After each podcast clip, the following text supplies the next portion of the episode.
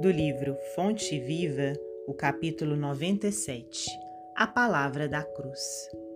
Porque a palavra da cruz é loucura para os que perecem, mas para nós que somos salvos é o poder de Deus.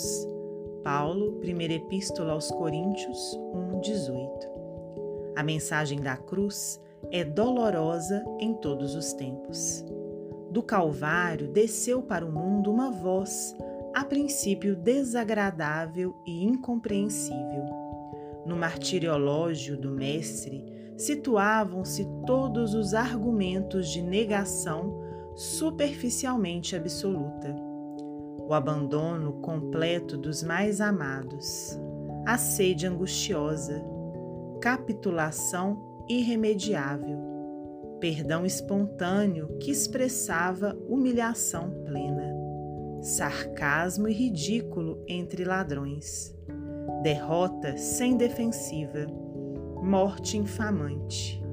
Mas o Cristo usa o fracasso aparente para ensinar o caminho da ressurreição eterna, demonstrando que o eu nunca se dirigirá para Deus sem o aprimoramento e sem a sublimação de si próprio.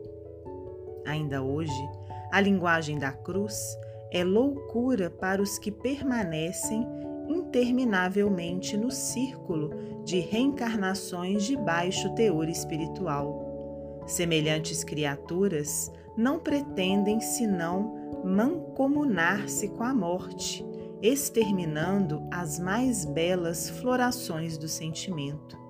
Dominam a muitos, incapazes do próprio domínio. Afundam tesouros que a imprudência desfaz e tecem fios escuros de paixões obcecantes em que sucumbem, vezes sem conto, à maneira da aranha encarcerada nas próprias teias. Repitamos a mensagem da cruz ao irmão que se afoga na carne, e ele nos classificará à conta de loucos.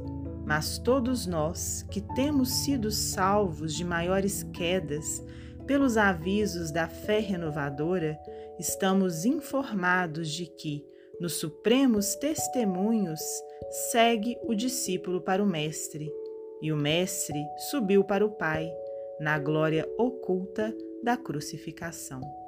Emmanuel, psicografia de Francisco Cândido Xavier.